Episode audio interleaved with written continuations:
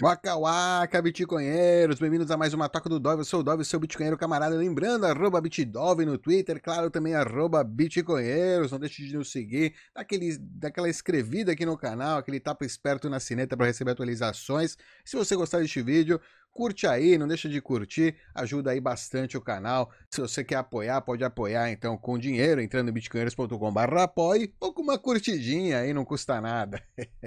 Deixa eu falar sobre a é, falácia da eficiência, mas o que diabos é isso? Fica comigo.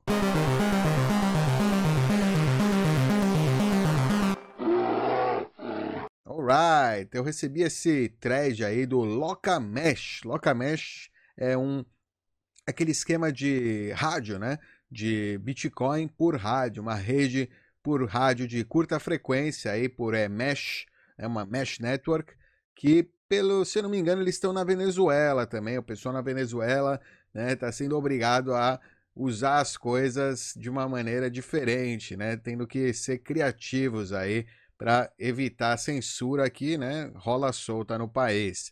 Alright? É, enfim, eles têm aqui o perfil deles, se vocês quiserem, sigam eles aí. Eles é, postaram alguns dias uma, um, um, um artigo aí no Medium que chama A Falácia da eficiência, né? E eu achei interessante para a gente ler aqui, porque ele trata de um assunto, é bem curto e trata de um assunto interessante aí que acho que o pessoal que segue o canal aqui vai gostar. Como você pode até pode ter escutado, a Huawei, né, a Huawei, Huawei, né, é autora da é, novo esquema, do esquema do governo chinês para um novo, uma nova arquitetura é, da internet que é, é amigável aí para o autoritarismo. chamada de novo IP, o novo IP.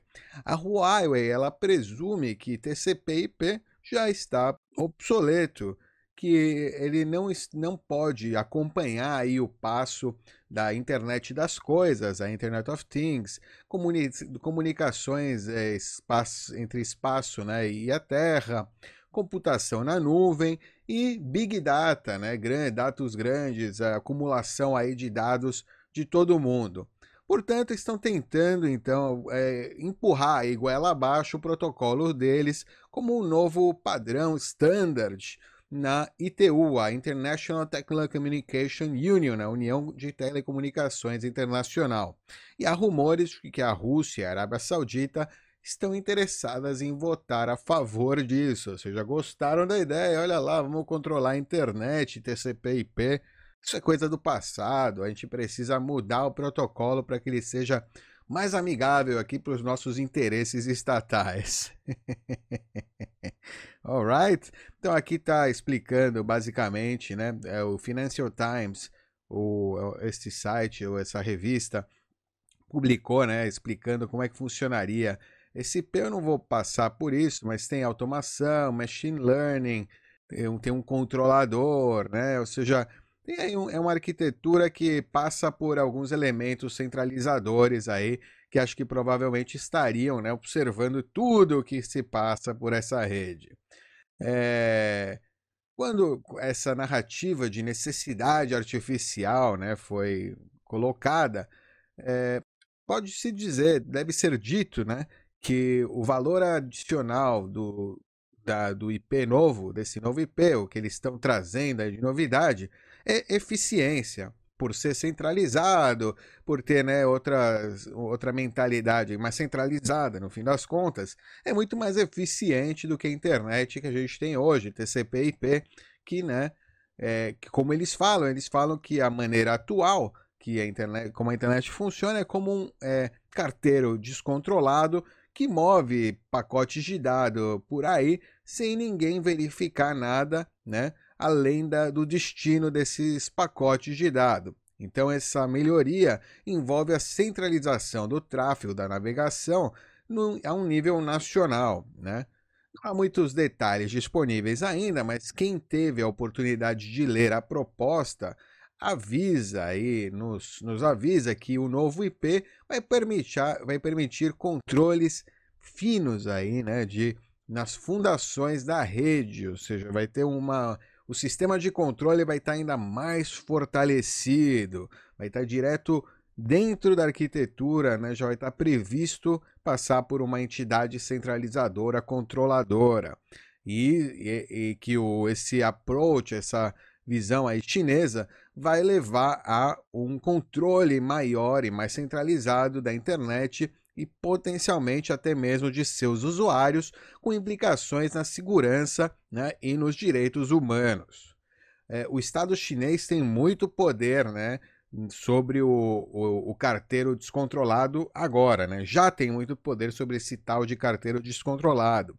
Há muitas maneiras né, é, de que não funcione, né? É, desde, é, desde fazer que esse carteiro não funcione se eles quiserem, desde o bloqueio de endereços IP, poisoning de cache DNS, né? Ou seja, você não você vai buscar o seu, os endereços, você não tem um DNS que você pode confiar, filtro de URL, censura corporativa e muito mais, né? Ele já tem várias ferramentas aí em prática funcionando hoje em dia para deixar o TCP/IP, né, esse carteiro do TCP/IP ainda mais atado. A China usa todos esses métodos no, com o nome de Golden Shield Project, projeto de escudo dourado, também conhecido, mais conhecido como a grande firewall da China, né? como grande muralha, a grande muralha de fogo da China. Um dos pilares mais importantes da estabilidade do governo chinês. É dito como algo fundamental né, para o governo chinês se manter estável, já que né, a internet, mesmo com todas essas medidas, ainda assim coisas conseguem vazar da China que eles não gostariam que vazasse.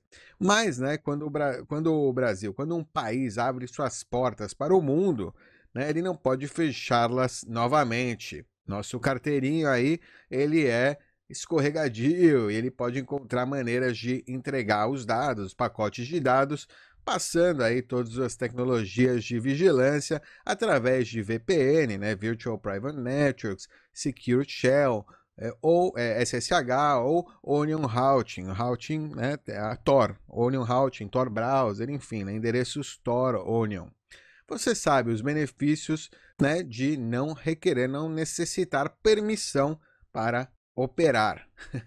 Aí tem aqui uma brincadeira, tá aqui o grande, grande muralha, muralha de fogo, firewall da China e o Google parando, mas o Twitch passando por cima aí, voando.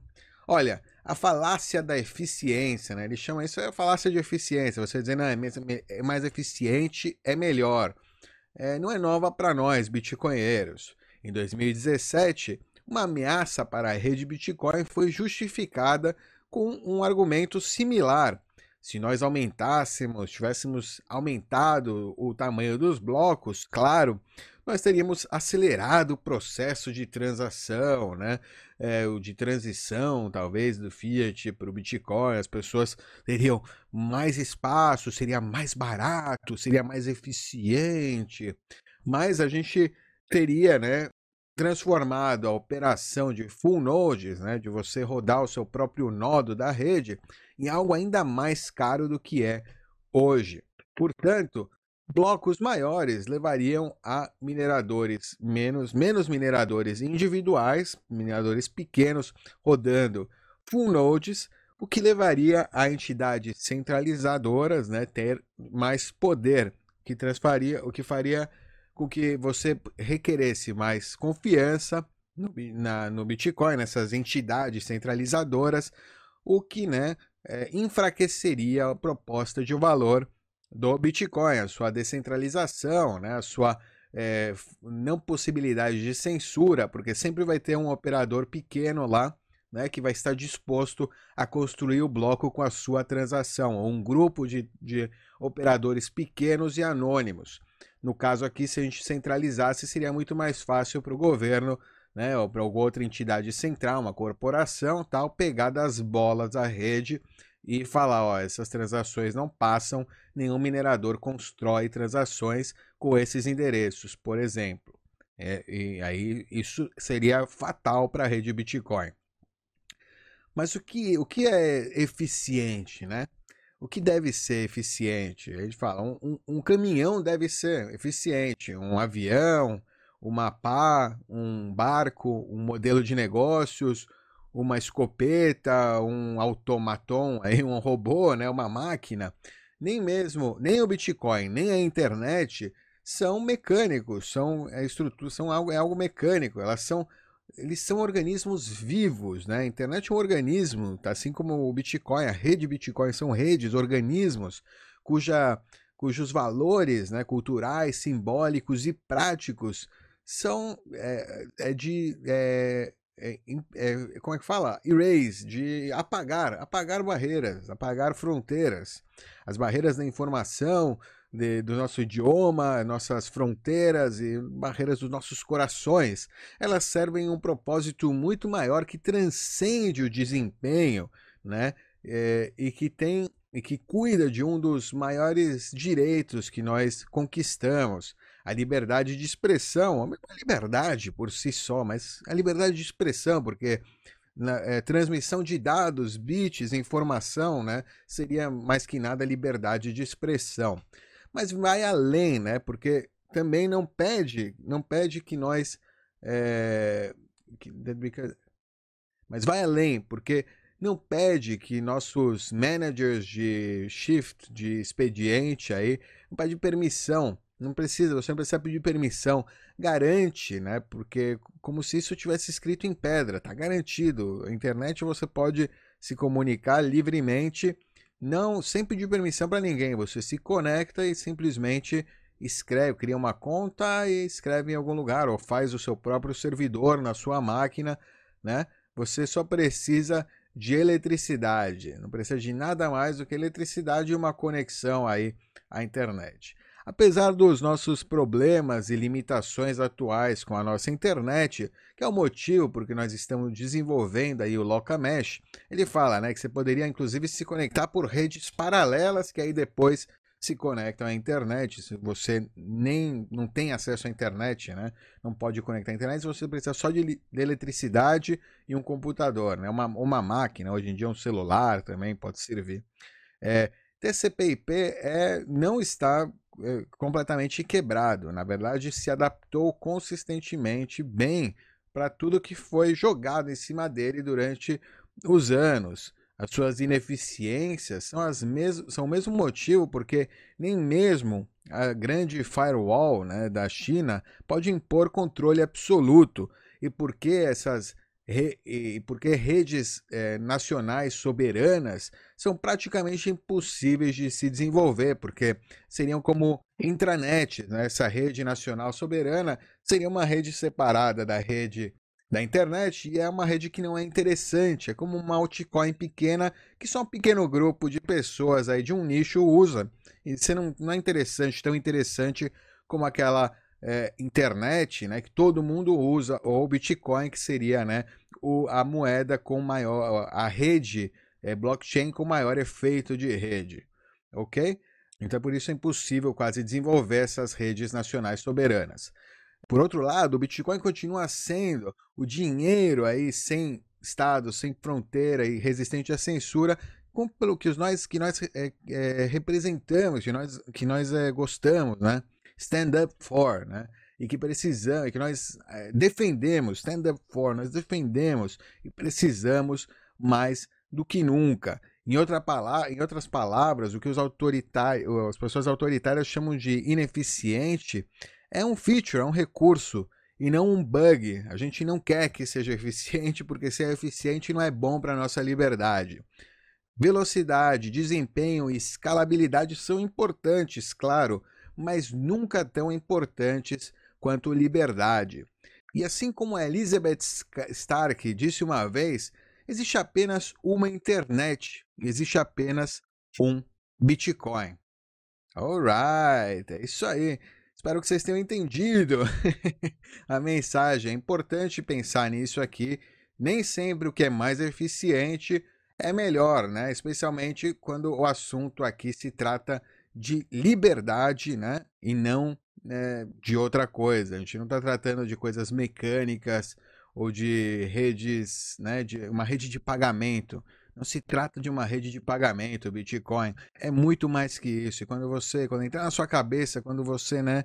É, guardar isso aí criptografado num pedaço aí do seu disco duro, da sua cachola, você vai então começar a ver com olhos mais, mais simples, né? Eu acho. É, qual, qual, o que, que a gente tanto fala aqui que o Bitcoin é o Bitcoin, não existe substituto para o Bitcoin. Basicamente, esse artigo aqui, é, em poucas palavras, acho que né, fazendo uma alegoria aí com o que está acontecendo agora, com a luta pelo TCP/IP, né, e essa rede chinesa aí, essa, esse novo protocolo, essa nova arquitetura de internet chinesa, acho que mais ou menos é o que mostra na né? internet livre que a gente conhece TCP/IP ineficiente, Bitcoin livre, ineficiente, com uma shitcoin centralizada ou uma shit network centralizada. É isso aí, Bitcoinheiros. Nos vemos na próxima. Tchau!